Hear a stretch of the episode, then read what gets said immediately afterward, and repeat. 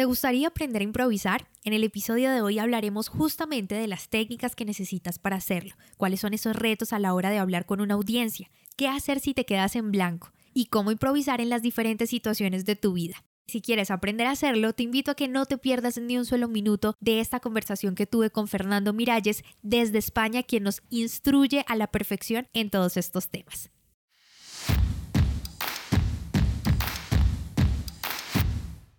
Bienvenidos al podcast En Prosa, un espacio donde analizaremos cómo mejorar tus habilidades comunicativas. En este podcast, En Prosa, te ayudamos a que no seas más el tímido del grupo, que te conviertas en todo un líder y no se te dificulte expresar tus pensamientos en el momento y la manera adecuada. Hemos seleccionado los mejores temas Tendremos entrevistas con personas que tienen experiencia en ello, donde analizaremos de manera muy sencilla, desmenuzaremos la información para que lo aprendas y practiques en cualquier área de tu vida. Soy Diana Checa, bienvenidos. Hey, hola, hola, bienvenidos. Gracias por conectarse a un episodio más de Empresa Podcast, el podcast en español donde aprendes a comunicarte mejor. Gracias por estar acá y querer siempre aprender un nuevo consejo, una nueva herramienta comunicativa. Justamente hoy vamos a hablar de un tema que a muchos les preocupa. En realidad es un tema que a veces nos acosa, nos agobia y es el tema de la improvisación. Para improvisar se debe conocer, pero sobre todo se debe preparar el poder improvisar. Tú no puedes hablar de lo que no conoces y justamente por eso vamos a hablar con un invitado de lujo que te vas a quedar con la boca abierta después de escuchar y ver la manera en la que él logra hacer este tema de la improvisación. Sin lugar a dudas, es importante entender que la improvisación no nace las personas con este tipo de habilidades. Es algo de construcción y con el tiempo vas a poder lograr una mejor improvisación porque te vas a preparar mejor, porque vas a tener la oportunidad de leer más, de estudiar más, de tener unos temas colchón, unos temas que te van a permitir a ti hablar de cualquier cosa, desviarte de lo que sí sabes, de lo que estás preparado. Pero la mejor persona para que nos diga esto es Fernando Miralles. Él está en este momento en España y qué rico que pueda estar aquí en los micrófonos de Emprosa Podcast. Así que le doy la bienvenida a Fernando. Fernando, gracias por aceptar mi invitación. Es todo un placer, Diana. Gracias, pues yo feliz de tenerte acá, realmente para mí es un honor. Creo que de las personas que admiro mucho en la manera que, que logra expresar su pasión por la comunicación eres tú. He visto y he seguido mucho tu contenido, me gusta lo que haces y de verdad te felicito porque el tema de la oratoria es un tema apasionante, pero también a veces siento que puedes llegar a ser un poco complejo en el tema de explicarlo, de asesorar a las personas y de gran responsabilidad sin duda, porque no es lo mismo de pronto que tú lo entiendas a cómo lo entienden las demás personas. Yo creo que en eso me darás la razón. Efectivamente, decía, totalmente. Es que fíjate que una de las cosas que sí te quiero preguntar es, y que le cuentes a mi audiencia, por supuesto, es cuándo empezó esa pasión por la comunicación, cuándo decidiste empezar en el, en el campo de la oratoria. Pues la decisión fue cuando ya gané el campeonato de España en el 18, pero la pasión, pasión, o lo que serían las, los pequeños brotes, fueron cuando yo con nueve años, en lugar de irme a jugar a fútbol con mis amigos, prefería irme con los amigos de mis padres a debatir sobre política y economía, con nueve años, que poco sabía de economía, pero bueno, entraba en la conversación y lo pasaba mejor. Luego ya en el colegio empezaba a hacer monólogos, distintas intervenciones, lo disfrutaba, pero ya fue cuando entré en la universidad, cuando me empecé a apasionar más por el mundo de la comunicación y de la oratoria, y poco a poco hice mi pequeño caminito hacia ya ganar todas las competiciones. Imagínate un niño de nueve años hablando de política, de economía, yo creo que evidentemente ahí había una pasión. Pero en tu casa te, te, dijeron algo como de que tú siempre has tenido estas habilidades, dedícate a esto, o definitivamente te dijeron como que no, nunca lo pensamos, sí se te da, pero no pensamos que fuera lo tuyo. Sí que me lo han dicho, sí que me lo han dicho porque es algo muy notorio cuando ves a un niño que se expresa muy bien, de forma muy elocuente. Además, siempre he tenido un libro bajo el brazo, entonces soy una persona muy culta respecto a la media de mi edad a medida que íbamos creciendo, también se iba haciendo la brecha cada vez más grande porque llevaba una acumulación de conocimientos muy fuerte. ¿Qué sucede? Que nadie se habría imaginado que uno puede vivir de esto, porque lo que es la docencia de la oratoria es cierto que en en ciertos sectores muy concretos, en nicho, sí que se realiza. Sin embargo, el masificarlo a muchas personas, como ha pasado con las redes sociales, era algo que no existía hasta hace bien poco. Entonces, cuando creces, y más yo que crecí con los primeros teléfonos que tenían tapita y no tenían conexión a internet ni nada, claro, a mí me decían, tú tienes pinta de profesor, explicas muy bien, o tú tienes que ir a la televisión o a la radio. Más allá de eso, no, porque no existía esta profesión. Entonces sí que me han dicho que debería dedicarme a varios puntos comunicativos, pero nunca nadie me ha dicho, dedícate a lo que te dedicas ahora, porque eso es nuevo. Sí, es que definitivamente existían las redes sociales, existían las clases de oratoria, pero no existía la masificación de las clases de oratoria a través de las redes sociales. Creo que la pandemia trajo esa, ese, ese, e, ese acelere, no sé cómo decirlo, ese impulso que necesitaba lo que estamos viviendo ahora. O sea, muchas de las personas que nos encanta hacer nuestra profesión lo podemos hacer ahora virtualmente y en todos los lugares del mundo. O sea, ya no hay límites. Entonces eso es algo que realmente abre oportunidades, abre campo y tú como maestro de oratoria pues nos lo estás diciendo. En el caso tuyo y, muy particular, has ganado muchos premios de oratoria, pero me gustaría preguntarte sobre cuál ha sido para ti el más significativo y el más importante. Hay dos y son los que suelo mencionar. El del Campeonato de España, que gané el 18, mayo del 18, concretamente el 5 de mayo, hace poco fue el aniversario. Y ese me marcó porque a partir de ese momento fue cuando dije, yo tengo que dedicarme a la oratoria. Y desde entonces, pues he ido poco a poco contactando a empresas. La primera formación la di, creo que fue el 17 de octubre de ese mismo año, el 18, y al día siguiente me iba volando a Corea, porque iba a competir en el Campeonato Internacional de Plan de Negocio que ganamos. Competimos cuatro españoles contra Noruega, Estonia, todo un montón de países, eran 27 nacionalidades y ganamos el Campeonato Internacional de Plan de Negocio ese año, en 2018. Y ese fue el que más me marcó, porque fue cuando sales de España, sales ya de un contexto muy formal, compites en inglés y empiezas a ver que el mundo es duro y empiezas a ver que hay mucha competición global y que todo es global. Y entonces, en ese contexto, cuando empiezas a competir en territorio coreano, en un entorno coreano donde no conoces nada y es una cultura totalmente distinta, es cuando dices, vale, tengo que ser capaz de sacar lo mejor de mí en cualquier circunstancia. Y con suerte y trabajo ganamos aquella vez. Entonces han sido los dos premios. más me... Ese fue sí, en inglés. totalmente en inglés, totalmente en inglés. ¿Y no sentías de pronto algún tipo de inseguridad? Porque a veces puede que uno maneje el idioma, pero como el idioma de uno, digamos, es el español, el idioma materno, uno preferiría siempre poder, digamos, hablar, que si uno dice, bueno, en inglés no tengo la palabra, pero en español la tendría, ¿cierto? Se no, no sé qué, qué pasó ahí, si nos puedes contar esa experiencia. Sí, pasó que normalmente cuando yo preparo discursos o formaciones en español, lo que tengo es una forma de guionizar por bloques. Entonces yo digo, venga, un primer bloque y sobre esto improviso. Cuando fue aquella sesión y cuando trabajo en inglés tengo que prepararlo más. Entonces recuerdo dormir dos horas diarias, aquella semana que estuvimos compitiendo. Sí, el primer día, entre el jet lag y todo, me levanté a las, bueno, nos acostamos a las 2 de la mañana, que era cuando nos entró el sueño, y a las 4 de la mañana me sonó la alarma y me puse a trabajar en esa competición. Y eso fue una tónica general. O sea, era tres litros de café diarios, pero valió la pena porque ganamos.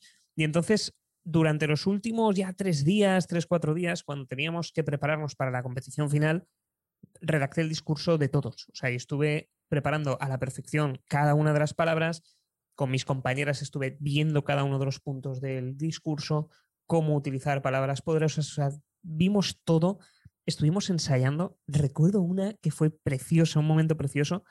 Tres y pico de la mañana, en un espacio que nos dejaron para trabajar, mis tres compañeras y yo, en ropa deportiva, porque estábamos súper cansados, pero ensayamos tan bien todo que hasta mis compañeras ensayaron con tacones. Se pusieron los zapatos de tacones con el pijama o el chándal que llevaban la ropa deportiva porque queríamos entrenar hasta los movimientos que íbamos a hacer en el escenario. Entonces, ahí está la clave. Cuando te sientes inseguro, la única forma de compensar eso es preparación. Y aquella vez, bueno, lo recuerdo con mucho cariño porque es que me acuerdo y tengo una foto, un selfie, tres y media de la mañana y salen ellas también sonriendo con los tacones y es como, el recuerdo que se te queda. No, y es que imagínate, yo creo que nadie pensaría que detrás de, es que a eso iba. La oratoria es, es un arte y como todo arte se debe cultivar, se debe aprender, debes educarte en ese arte, pero la mayoría de las personas que de pronto llega y me escriben eh, cuando escucha algún episodio y me dice, mira, a mí se me dificulta improvisar porque es que yo no tengo esos, esas habilidades, yo no tengo esos dones, es como que yo no nací para improvisar, entonces a mí se me dificulta mucho. Entonces, ya que tú eres el experto, yo, yo siempre les doy una respuesta y es que hay que prepararse para poder improvisar. La gente cree que la improvisación nace como de que, oye, háblame de física cuántica y tú no sabes absolutamente nada de física cuántica y las palabras te van a brotar. No es así. Entonces yo quisiera que tú les respondieras a esas personas que creen que definitivamente no se les da, que es difícil el tema de la improvisación. ¿Qué les dirías a ellos? Lo primero, darles la razón. No es fácil. O sea, no es algo en absoluto fácil con lo que estemos acostumbrados a lidiar pero lo que hay que hacer es empezar a poner en situación las cosas. Mira, cuando vas en tu día a día y te relacionas con personas, todos los días estás improvisando. Esta conversación que estamos teniendo es improvisada y la estamos gestionando como si estuviéramos en persona. Cuando vas a pedirte un café a una cafetería, también estás improvisando la interlocución que tienes con esta persona. Dudo que en casa una hora antes estés diciendo, a ver, tengo que ir a la camarera y voy a pedirle un café. ¿Cómo le pido el café? No, pues mira, quiero latte. ¿Y qué pasa si me pregunta esto? ¡Hostia! ¡Bah! Me pongo nervioso. Mejor lo pido por Rappi, por Deliveroo o cualquier aplicación o Uber Eats. No funciona así. Entonces, lo primero que hay que ver es que todos los días estamos improvisando 24 horas al día, 7 días a la semana. Hasta durmiendo en sueños. Improvisamos. Entonces, partiendo de esa base, lo único que tenemos que hacer es extrapolarlo al escenario, extrapolarlo a una situación donde el resto de inseguridades afloren. Porque cuando pedimos un café no estamos inseguros. ¿Por qué? Porque es algo que hemos hecho prácticamente todos los días. Antes de la pandemia, todos los días íbamos a un sitio y pedíamos un café, los que somos cafeteros. No hay ningún problema. Ahora bien, hay que entrenarlo. Y hay muchísimas técnicas que si vas a Google y pones improvisación teatro, trucos de improvisación, incluso improvisación de rap. Y entonces, a partir de ahí, practicas, practicas delante del espejo, practicas con un público, te apuntas a un club de oratoria, a un club de debate, a lo que sea y te expones hasta que consigas que para ti hablar en público sea como ir a pedirte un café. Pero no hay otra. Porque improvisar improvisamos todos los días, pero no improvisamos en el contexto que nos genera inseguridad. Entonces, tenemos que acostumbrarnos a esa inseguridad y a esos contextos hasta que ya no nos den inseguridad. Es decir, que una de las grandes técnicas, digamos, para ti es exponerte. O sea, es lo primero que tiene que pasar, es exponerse sin duda, porque si no, no vamos a notar el cambio, no vamos a notar el progreso de que somos grandes improvisadores o mejorar en ese aspecto. ¿Hay alguna otra técnica que te permita a ti, por ejemplo, improvisar? O sea, sabes que en algún momento de, de digamos, de la charla en una empresa, eres tú el encargado de dar la charla del nuevo proyecto de marketing, de lo que sea, tienes que hablar y sabes que en algún momento vas a contar con preguntas, por ejemplo, que no, no tenías en la mente porque te las va a hacer tu jefe, algo donde tienes que improvisar. ¿Hay alguna técnica para entonces sentirse un poco más seguro, para no como dejarse atacar por los nervios o dominar por ellos? Lo que tienes que tener son varias formas en las que estructurar tu discurso. Es decir, siempre, bajo mi punto de vista, lo que hago yo es desarrollo un esqueleto a través del cual voy a comunicar. Y luego empezar a acostumbrarme con los silencios. Explico cada una de las partes. La primera del esqueleto es importante porque cualquier tipo de improvisación requiere de ese esqueleto que llamo yo una pequeña estructura. Entonces, cada cual tiene la suya. En mi caso, yo desarrollo la simple introducción, desarrollo, conclusión. Cualquier pregunta que me hagas va a tener una introducción. Después va a tener un mensaje principal y finalmente va a tener una llamada a la acción o un cierre. Luego, lo que hago es intentar rellenar con contextos dispersos cada uno de los bloques. Entonces, si tú me haces una pregunta, yo lo que hago es, vale, primero relleno la introducción. Y mientras te estoy contando la introducción con lo que sea, con las formas que explico en los talleres, después me voy al mensaje principal, que es lo que estoy haciendo ahora. Y después cerraré de algún modo. Entonces, no tengo que pensar en cómo voy a estructurar lo que voy a decir porque ya tengo el esqueleto. Lo único en lo que tengo que pensar es en rellenar esa información.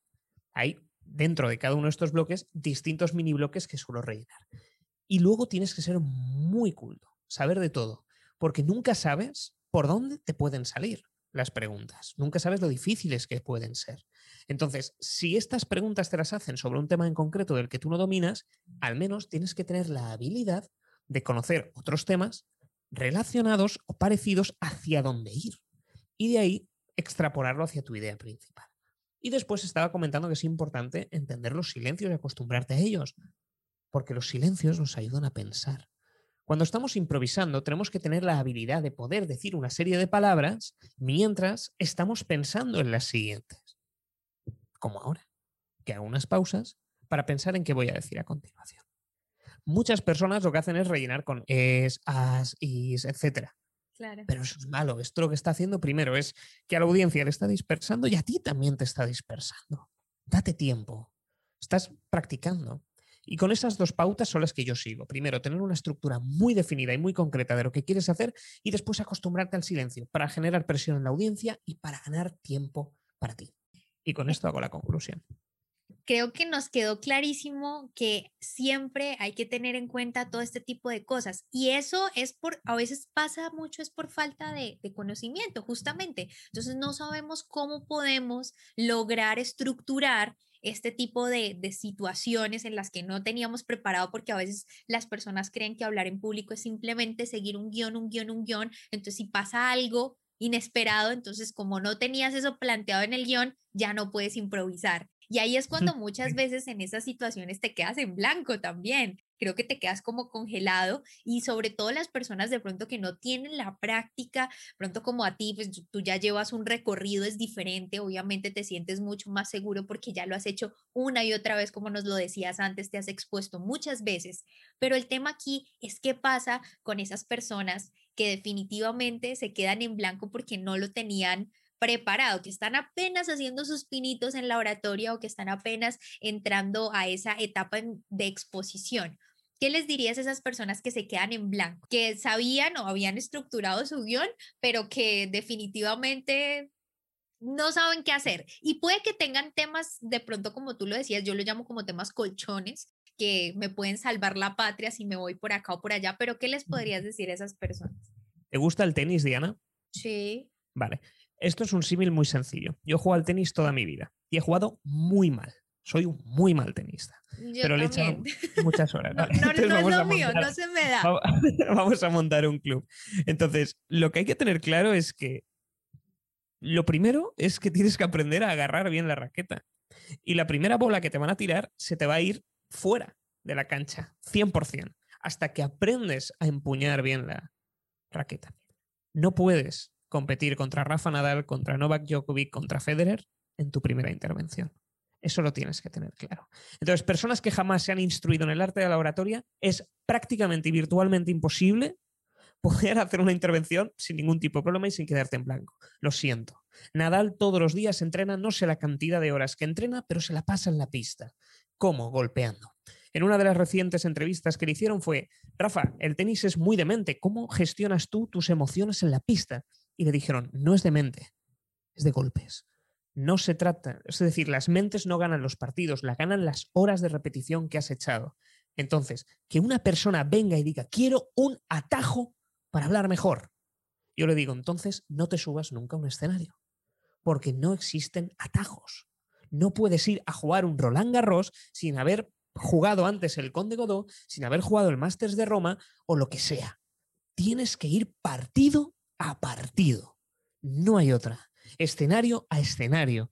Yo me he quedado en blanco. Yo me he puesto nervioso. He sudado más que un cerdo cuando tienes muchísimos nervios. Y todo esto ha sido en distintos partidos. Llevo desde los nueve años en esos debates, cuando hacía monólogos en clase con 14, 15 años. Es decir, muchísima exposición. La única forma de desarrollarte y perder el miedo, no quedarte en blanco, es ganar tablas uno de los puntos que hay que entender es que es muy posible quedarte en blanco, porque al igual que te quedas en blanco en un grupo de amigos, esto pasará frecuentemente y que nos escuche se sentiría identificado, cuando estás hablando con alguien, vas a decir algo entre cervezas y haces, uy, te quedas así, uy, ¿qué iba a decir yo? no me acuerdo, no me acuerdo qué te iba a decir. Te decía, ah, bueno, no pasa nada, ahora me dices, es lo mismo. Lo que pasa es que magnificamos el hablar en público, pero hablar en público es una extensión a lo grande de la audiencia que te escucha de algo cotidiano. Entonces lo que hay que hacer es, de lo grande, traérnoslo a lo pequeño. Es lo mismo. Y nos podemos quedar en blanco hablando con tu mejor amigo, con total confianza. ¿Y sabes qué pasa? Que no pasa nada. tu mejor amigo te dice, ah, pues sigo yo hablando. Lo que pasa en un escenario es que solo hablas tú, tradicionalmente. Pero es lo mismo, es el mismo mecanismo. Lo que hay que hacer es desarrollar distintas tablas para, oye, si te has quedado en blanco, ¿qué recursos tengo para poder salir? Pero esto es lo mismo que en el tenis. Llegar a Rafa Nadal, le dejan una bola muy difícil y por la experiencia sabrá exactamente dónde tiene que golpear para al menos devolver la pelota. Es pura práctica, no hay atajos. Eso es lo que les diría.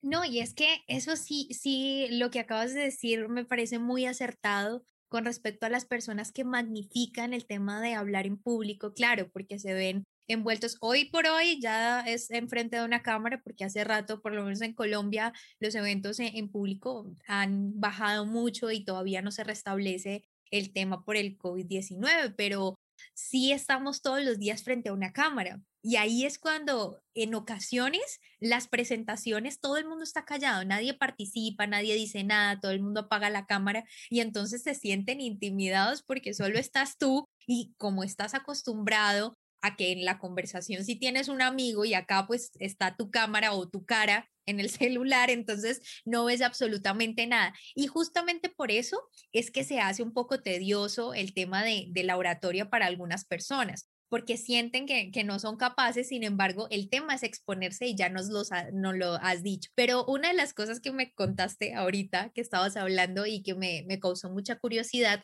fue que me dijiste que en muchas ocasiones pues habías sudado, que habías quedado en blanco. ¿Cuál de ellas recuerdas como la más digamos como la más anecdótica o la que más te marcó en el tema de, de hablar en público, que te quedaste en blanco, que sudaste, no sé, cuéntame. No sé qué año fue, pero fue mi primer discurso en inglés en mi club de oratoria en Valencia. Ok. Salí a hablar y como era en inglés, esa inseguridad, yo me lo había preparado todo palabra por palabra y ese no es mi estilo, pero necesitaba algo a lo que agarrarme. Digo, salgo entre mis nervios, coloco mi cámara, porque me gusta grabar todas mis intervenciones, miro al público, me quedo en blanco. No, no había ninguna palabra en mi mente. O sea, en ese momento practiqué la meditación inconsciente. Es decir, sin quererlo, puse la mente en blanco.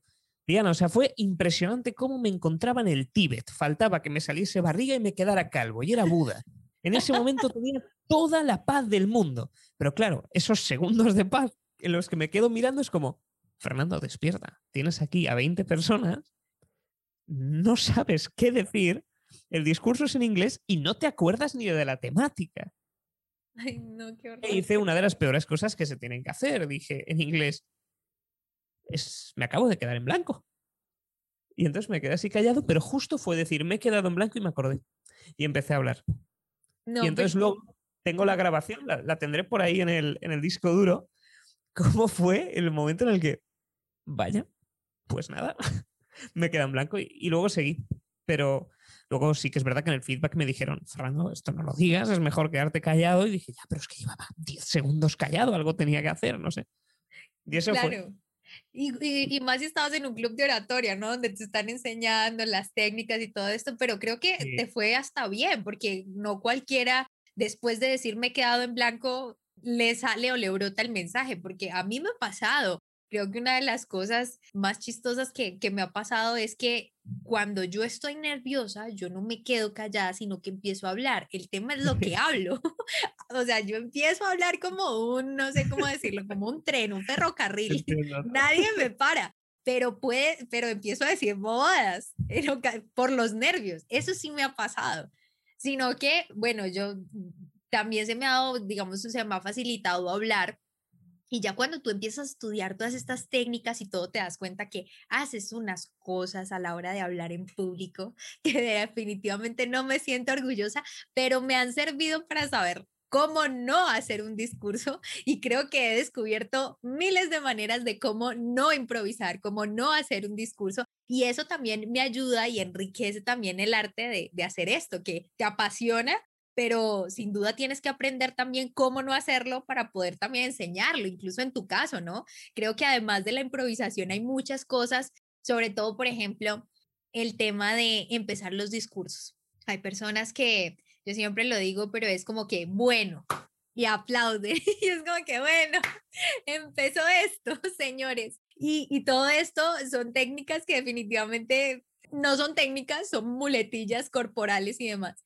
pero que no se deben usar y que pasan, y que pasan porque como no sabes, como crees que hablar en público es solamente pararte frente a un micrófono y las palabras brotan y si te salen bonito, hablas en público, eres orador y no es así. Por eso justamente Fernando está acá para contarnos todas estas experiencias y tú me dirás si, si no es así o si te ha pasado, pero digamos dentro de tus alumnos debe existir alguno que le haya pasado situaciones muy chistosas y que si tienes alguna que nos comparta, sobre todo en el tema de la improvisación, pues feliz yo de escucharte. Sí, aquí he tenido varias. Cuando fui juez en la Liga de Debate de Menores, hubo una chica que ya no era tan menor, tenía como sus 17 a punto de cumplir 18. O sea, que era ya las categorías elevadas dentro de la Liga de Menores, que prácticamente podrían competir en el absoluto. Y, y recuerdo que estaba hablando ella, yo tomando nota, y de repente se quedó en blanco, un discurso súper preparado, le estaba quedando brillante, se quedó en blanco y hace... ¡Ay! Tiró en los papeles y claro, te la ves que, vamos, vestida, súper elegante, con tacones, todo, como cae semi llorando, se baja del escenario, ¡ay, ay! Todo, ¡ay, perdón, me queda en blanco! Y se va. Y yo me quedé así y dije, ostras, le ha podido el pánico. Y luego hubo otra que dijo una cosa que me hizo muchísima gracia. A ver que recuerde exactamente lo que dijo porque me moría de la risa. Fue hace muy poco, también en una competición de estas, cuando sale a hablar y dice, y después de esto, no sé si quería, quería decir una palabra, ella quería, vamos a hacer algo, pero lo que dijo fue todo lo siguiente, y ahora de aquí nos vamos a ir a follar todos. O sea, como a coger todos. Y entonces, claro, todo el escenario, todo el público se no me lo puedo creer que acaba de decir esto. Y entonces la chica nada más lo dijo y dice, oh my god, lo que he dicho. Y todos, sí, lo que, lo que has dicho.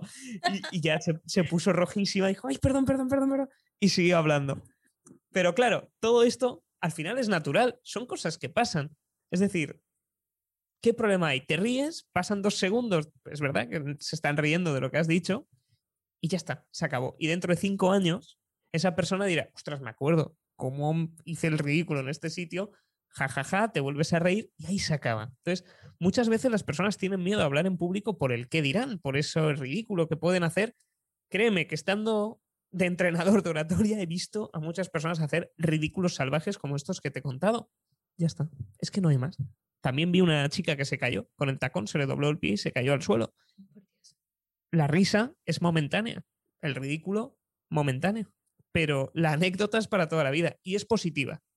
Porque yo también es que he hecho cosas horribles. Me acuerdo mi discurso de graduación que con todas las herramientas ya había ganado el campeonato de España. Me, me coloco en el atril y por los nervios, porque habían distintas personalidades muy fuertes de aquí del mundo empresarial de Valencia, no sé por qué, llego, calculo mal la distancia entre mi cuerpo y el atril y me caigo así, ¿vale? Coloco el pecho y entonces di el discurso que solo se me veía como media cabeza, porque se me quedó el pecho apoyado en el atril. Y no sé por qué en mi cerebro no funcionaron los cables y dijeron, Fernando, incorpórate. No, pero estaba a gusto, estaba muy nervioso y me puse a hablar. Entonces salgo más bajito de lo normal y salgo como con el pecho metido para adentro. Cosas. Entonces, al final, todo eso es natural y cosas trágicas suceden, pero lo importante es salir de ahí, luego reírte, recordarlas y punto, no tiene más. Y, con respecto a eso, digamos, ¿qué se puede hacer? Porque ahí es una gran manera de improvisar, ¿no? Creo que hay dos maneras de tomarlo, o sea, como de que te ríes de ti mismo o de ti misma y dices como que, bueno, ya pasó y ya va a pasar, o está el que definitivamente lo toma súper personal que es el peor oso de toda la vida, es la peor vergüenza que he pasado y eso te impide de pronto continuar con tu discurso. Entonces, ¿cómo después de que te caes, de que dijiste la palabra que no era, cómo logras tú salir de eso? ¿Cómo, cómo haces para, para improvisar ahí? Porque ahí indudablemente tienes que hacerlo. Lo importante es relativizar las cosas. Mira, vamos por la vida creyéndonos los protagonistas de la vida. Y la verdad es que todo, es muletilla, la verdad es que, y la realidad es que todas las personas que viven su vida con sus propios ojos son los protagonistas de su vida. Tú, Diana, cuando cortemos esta entrevista, tú te irás y vivirás tu vida, y yo me iré y viviré mi vida. Y yo soy el protagonista de mi vida y tú eres la protagonista de tu vida. ¿Por qué somos tan vanidosos y tan egoístas y tan centrados en nosotros mismos de que nos creemos que cometer uno de estos errores va a influenciar la vida de cada uno? Es decir, que yo me voy a quedar en blanco y el día de la boda de Diana, cuando te vayas a casar, estés en el altar, dirás, ostras, me acuerdo hace cinco años que vi un discurso, jajaja, y se quedó en blanco. No, no funciona así. Y a lo mejor esta otra persona, que es la que se ha quedado en blanco, dice, ah, es que se van a acordar toda la vida de mí. Lo siento muchísimo. No funciona así. Es que no funciona así. Entonces, lo primero es relativizar, que a la gente no le importamos más que a corto plazo. Una vez pasa ese oso que dices tú, esa vergüenza inicial, ya está. Relativiza, aprovecha, ríete, entrénate a sufrir esto y creo que la exposición a las redes sociales es buena. Porque cuando empiezas a publicar mucho contenido, hay gente a la que le gusta ese contenido y gente que por X motivo no. O no le caes bien tú directamente. Entonces, cuando empiezas a recibir ciertos comentarios negativos, al principio dices, uy, me duele, me duele, me duele, ¿esto qué es? ¿Por qué? Porque te estás exponiendo. Antes eras un desconocido, ahora ya no. Ahora ya te conoce un poquito más de gente.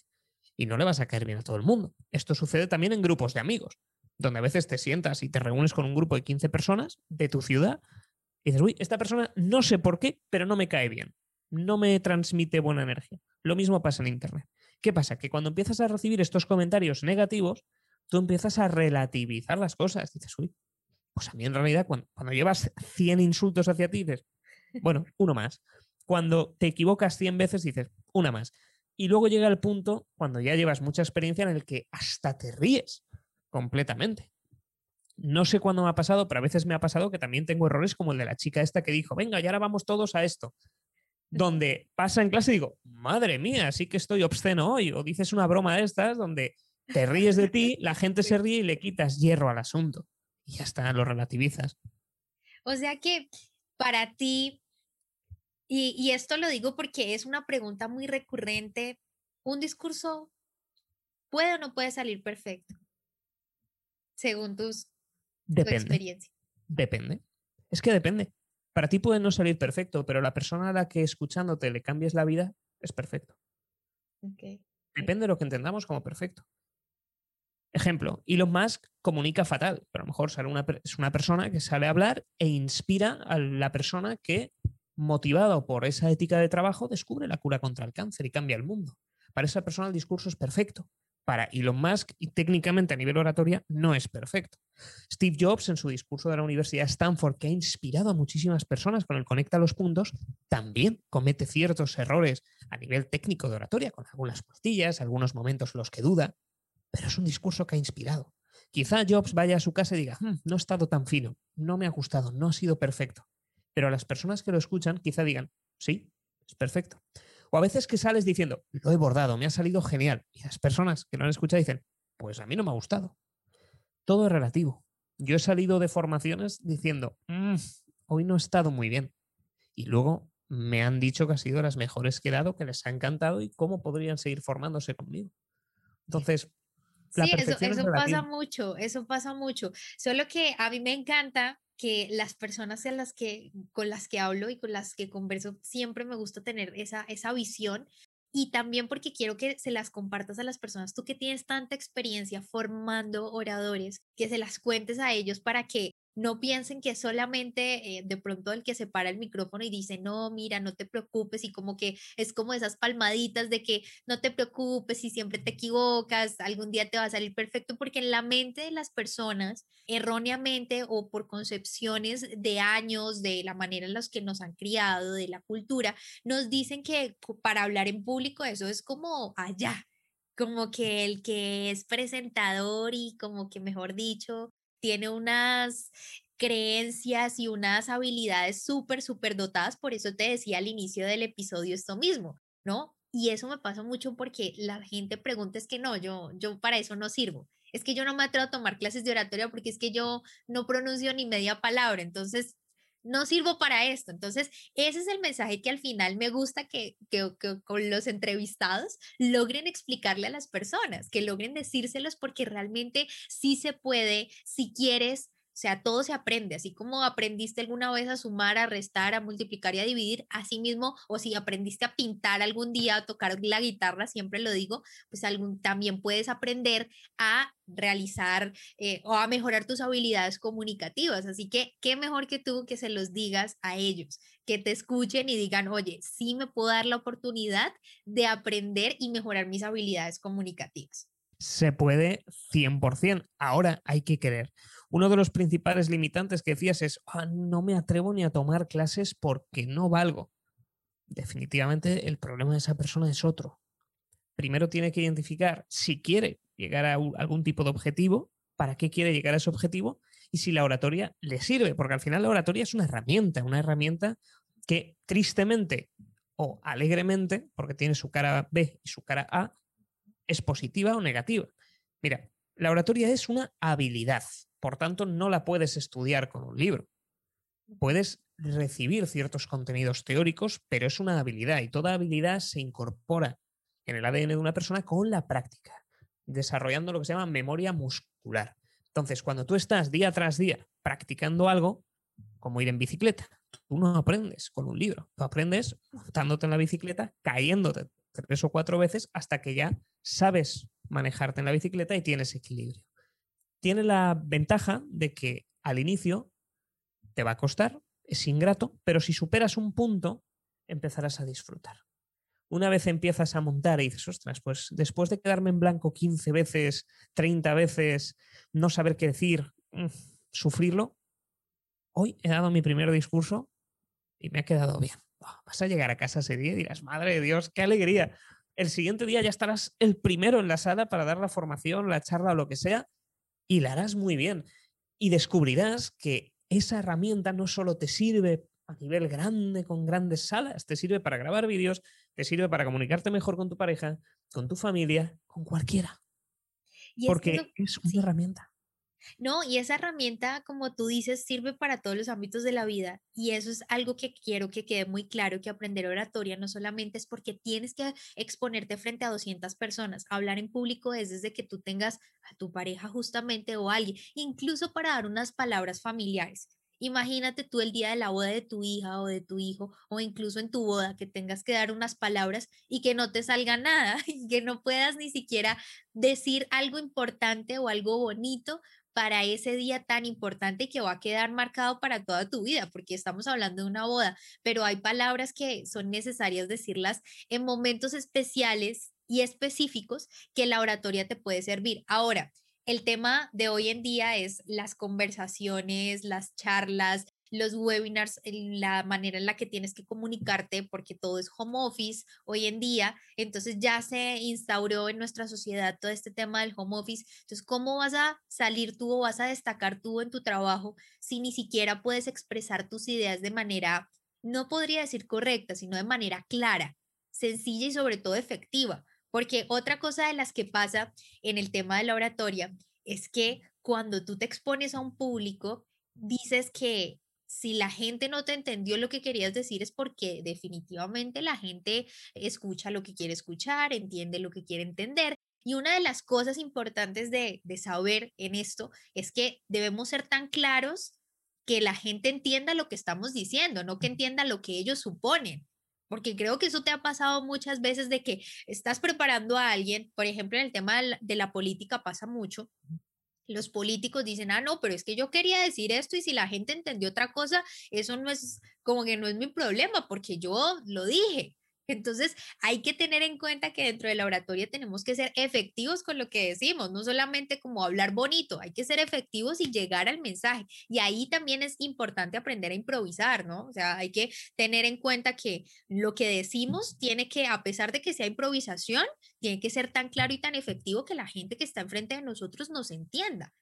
Totalmente. De hecho, si me pones en una balanza y me das a elegir, prefiero mil veces una persona cuyo mensaje llegue claro a la audiencia que una persona que hable bonito.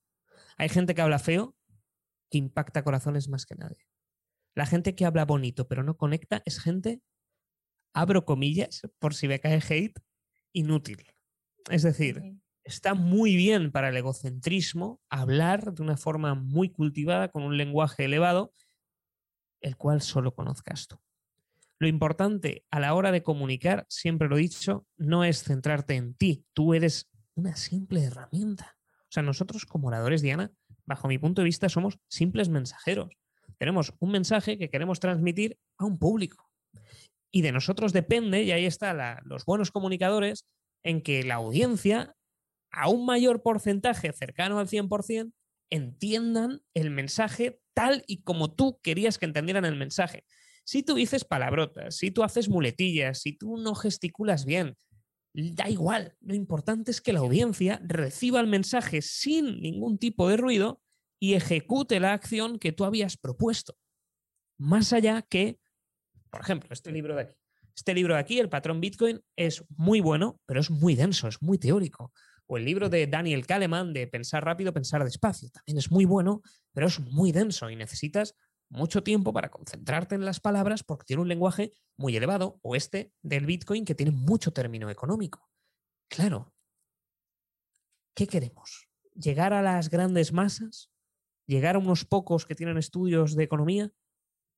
Tenemos que definir muy bien, pero al final yo siempre abogaré por lo siguiente, un mensaje lo más claro posible, lo más simple, que conecte con la gente, hagas lo que hagas. Entonces, bajo esa premisa, estamos los que pensamos de este modo, ya somos muchos, en contraposición como los antiguos entrenadores de oratoria. Los antiguos entrenadores de oratoria te decían, mira, hay que hablar lento, de forma pausada, utilizar un lenguaje escueto, elevado, elaboradísimo, que permita conectar con lo más profundo de los seres.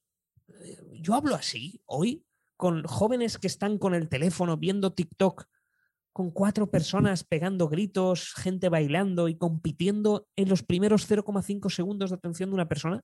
Conozco gente que pasa los TikToks así y, se fija no sé ni cómo en algo. Esto me interesa. Digo, no te ha dado tiempo a verlo. Competimos con esa gente hoy. Es que la oratoria ya no es quedarte en una gran sala. La oratoria a raíz de la pandemia es grabarte un selfie de 30 segundos para Instagram Reels y conectar con la gente y que llegue. O sea, es que está cambiando todo mucho con la tecnología. Pero sobre todo es la naturalidad.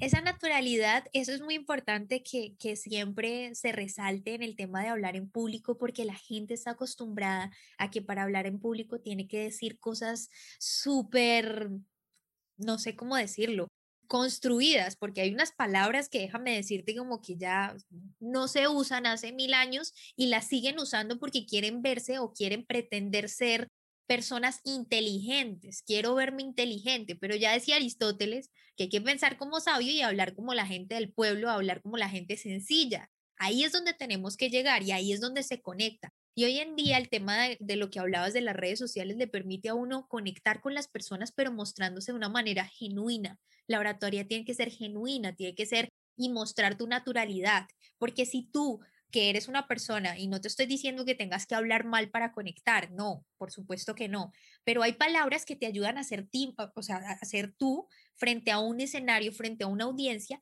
que te permiten entonces conectar con esa persona que dices que dice, "Oye, me identifico con lo que estás diciendo, yo también hablo así, también pienso de esta manera." Entonces, eso es lo que tenemos que llegar con la oratoria y por eso justamente es que hay que analizar a la audiencia, como tú dices, o sea, no puedo hablar de pronto con unos eruditos en el tema, con una gente que, que sabe mucho, hablar como supremamente sencillo o explicando términos porque de pronto va a decir, no, pero, pero ¿a quién nos trajeron acá? ¿La profesora del kinder? No, o sea, necesito una persona que tenga más nivel. En cambio, si yo estoy con una persona que nunca ha escuchado hablar del tema que yo voy a dar, tengo que hacer que conecte conmigo de alguna manera. ¿Y cómo lo hago? Con analogías. Bueno, entonces presento el tema de tal manera que yo pueda conectar con ella porque sé que no sabe nada. Entonces, el tema de conocer a quién, con quién estoy hablando importante. No es siempre que la oratoria tengas que pretender ser alguien más más culto con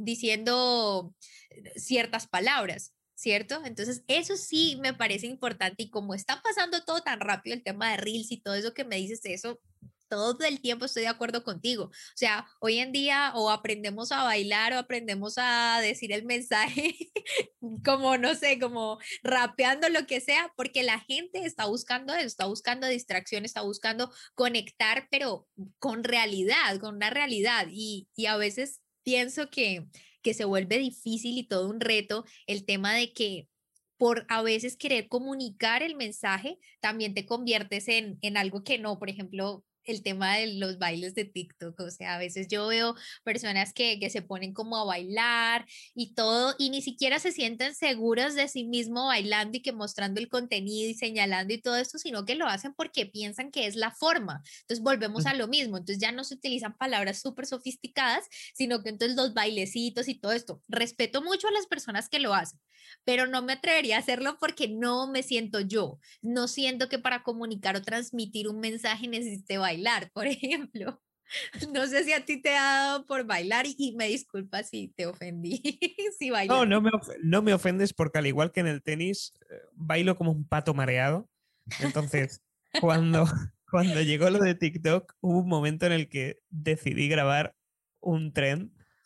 Creo que era, es que no me acuerdo ni cómo era, pero tenías que señalar. Yo nunca he llegado a bailar mucho, he movido la cabeza un poquito, así algo travieso, pero he señalado estas cuestiones. Y es verdad, no soy yo, pero dije, voy a probarlo.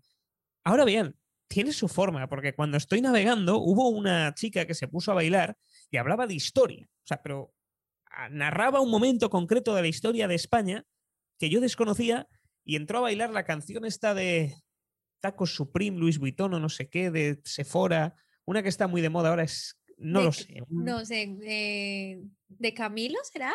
¿Ropa cara? No, ropa cara no. Una, una que dice. La de cómo se siente, cómo se siente. bueno, una de estas de TikTok. Yo tampoco, es que solo, solo son de TikTok. Entonces, hubo una chica que se puso a bailar esa canción. Y mientras tanto, te iba poniendo fragmentos de la historia. ¿Qué pasa? Ahí me encuentro yo, como gran apasionado de la historia, viendo un baile que me daba igual, pero leyendo toda la historia. Y digo, no me puedo creer que en 1808 en España sucediera esta cosa. Y entró bailando paso al siguiente y me encuentro a otra persona que hace lo mismo. Y digo, o sea, lo que están haciendo es, ¿quién es la audiencia? Gente de 13, 15, 18, 20 años, los que sean. ¿Y cómo llegamos a ellos? Bailando. Vale, ¿qué les estamos aportando? ¿Alguna pizca de contenido del cual a lo mejor vas tirando del hilo y encuentras al final una pasión? Pues mira, si ha entrado esa pasión a través de un baile, bienvenido sea. O sea, lo que hay que hacer siempre, como tú bien has dicho, es atacar a la audiencia. Cuando yo doy talleres, no es lo mismo y no me lo paso igual. De hecho, cuando doy talleres a gente muy joven, cuando hay una escuela de negocios aquí en Valencia que me encanta que se den, que entrenamos a chicos de entre desde los 13 años hasta los 18 en el grupo preuniversitario. Y yo salgo llorando de la risa de esas formaciones. O sea, me las preparo de tal modo que conecto a un nivel muy de humor. Entonces, las clases es literal, entras y sales llorando porque de hecho entré en TikTok para prepararme mejor estas clases, porque digo, si tengo que hablar a este grupo de personas, voy a sumergirme en la cultura de estas personas y me he sumergido tanto que me puse a grabar muchísimo y ha crecido un montón ahí el perfil. Y después cuando doy a directivos, no es lo mismo, no me lo paso igual porque el contexto es más serio, estas personas esperan otra cosa, entonces todo es adaptarse. Al final, si una persona, cuando tú mencionabas, es que quiero parecer más erudito, que estás hablando desde el ego, si es que tú no eres lo importante, tú como orador no eres lo importante, tú eres un mensajero. Si a los primeros que mataban en, el en la época medieval eran a los mensajeros. Entonces, nosotros somos mensajeros, somos piezas prescindibles. Y si te crees lo contrario, estás muy equivocado. O sea, ¿qué sucede? Mira, Jesucristo. Se acaba Jesucristo, pero su mensaje es lo que sigue a día de hoy. Jesucristo no. El hombre es perecedero, pero la obra del hombre es eterna. Entonces, nosotros somos simples mensajeros de un mensaje que es superior a nosotros. Gandhi falleció, Martin Luther King también, pero sus mensajes siguen. Resistencia pacífica de Gandhi, igualdad de las personas en el caso del doctor Martin Luther King. Y sigue ahí. Eso es lo que la gente no entiende. La gente prefiere el escenario, sentir los focos, cuando en realidad los focos están sobre el mensaje sobre aquello que va a cambiar el mundo, no sobre ti. Y en el momento en que la gente entiende esto, tiene una crisis, porque dice, wow, entonces yo qué soy? Tú no eres nada, tú eres un simple mensajero que trasladas una información de un punto A a varios puntos. Fin. Y si no lo haces tú, lo hará otro. Ahora bien, tu labor para sentirte realizado es hacerlo lo mejor posible dentro de tus posibilidades, aprender al máximo todas las técnicas para que esa obra tuya, ese mensaje que quieras comunicar, sea eterno, porque tú no lo vas a ser. Y eso es lo más importante. Lo que pasa es que la gente se respalda en yo, yo, yo. Pero es lo único que hay que entender. Nosotros vamos a desaparecer un día, pero habremos hecho un buen trabajo si el mensaje se queda para siempre. Bueno, creo que esa ha sido una conclusión maravillosa de todo lo que hemos hablado en, en, esta ocasión, en este episodio, porque sin duda alguna nos queda muy claro que hay que dejar un poco el ego, bueno, no un poco, creería yo que hay que dejarlo de lado y concentrarnos entonces en el mensaje que no importa si es perfecto o no es perfecto, porque ya vimos que es relativo y que hay que concentrarse realmente en eso, en lo que estamos transmitiendo. Y qué gusto, Fernando, que seas tú y con esas palabras tan bonitas que me llegaron y que me motivaron más a seguir haciendo esta, esta labor y a seguir transmitiendo este mensaje y enseñarle a las personas todo lo que he aprendido y así como tú has aprendido un montón de técnicas, creo que eso motiva mucho más con lo que acabas de decir, a seguir trascendiendo y a dejar esa obra materializada en los demás, que siga perdurando el mensaje. Así que muchísimas gracias de verdad por esas palabras tan bonitas y que estoy segura que la audiencia también las va a agradecer porque se van a quitar muchas, muchas cosas que tenían en la cabeza y que les impedía de pronto decir voy a tomar una clase de oratoria, voy a cambiar el chip y voy a mejorar mis herramientas, mis habilidades comunicativas. Voy a entender que la comunicación me sirve para todo en la vida. O sea, el que sabe comunicar avanza Creo que el que no se le dificulta un poco más. Así que muchas gracias por estar en este episodio. Quisiera que nos contaras antes, antes de terminar dónde te podemos encontrar. Sé que tienes unos cursos, sé que tienes talleres. ¿Dónde podemos acceder a tus servicios? Lo primero, Diana, agradecerte a ti que me hayas invitado. De hecho, estabas cerrando el episodio y decía, ¿ya? Y luego me he fijado en que llevamos ya casi una hora hablando, no me he dado ni cuenta, mm, se me ha pasado volando. Ha sido un placer estar aquí. Y quien quiera seguir en contacto conmigo puede hacerlo a través de Instagram, a través de TikTok, en mi web sabercomunicar.com. Ahí está toda la información de los talleres y los cursos. Y el Instagram y el TikTok es Fer de Fernando Miralles. Fer Miralles. Así lo podemos encontrar. ¿En Facebook estás? Sí, pero no lo uso. O sea, lo uso como réplica de, Instagram. Porque ya, ya se me ha quedado un poco... no llega nadie, no sé cómo funciona Facebook. Te gusta más Instagram, bueno, a mí también debo confesarlo, así que ya saben, Fer Miralles en TikTok y en Instagram y por supuesto también en su página que me la recuerdas, por favor. Sí, sabercomunicar.com. Sabercomunicar.com. En sabercomunicar.com barra newsletter, ahí os podéis suscribir y recibiráis entre dos a tres emails por semana con trucos y consejos directos a tu buzón de correo. Mejor dicho, ustedes no se pueden despegar de Fernando en todas sus redes sociales y sobre todo suscribirse a su página. Ya se les repitió para que estén muy, muy pendientes. Por lo pronto, muchísimas gracias por estar acá. Un placer tenerte. Para mí también se hizo muy corta esta entrevista, de verdad. Yo como que dije, oh, por Dios, ya se nos acabó el tiempo y tantos temas que quedaron por, por hablar. Así que cuando quieras y me aceptes otra invitación, los micrófonos de Emprosa Podcast están listos para escucharte. Será un placer volver cuando tú me digas. Me ha encantado. Si te gustó este podcast, compártelo. No olvides suscribirte para recibir más información www.enprosa.com y síguenos en Facebook, Instagram, Twitter y YouTube, arroba en podcast, arroba en prosa podcast, para que te enteres de nuestras novedades y nuevos programas.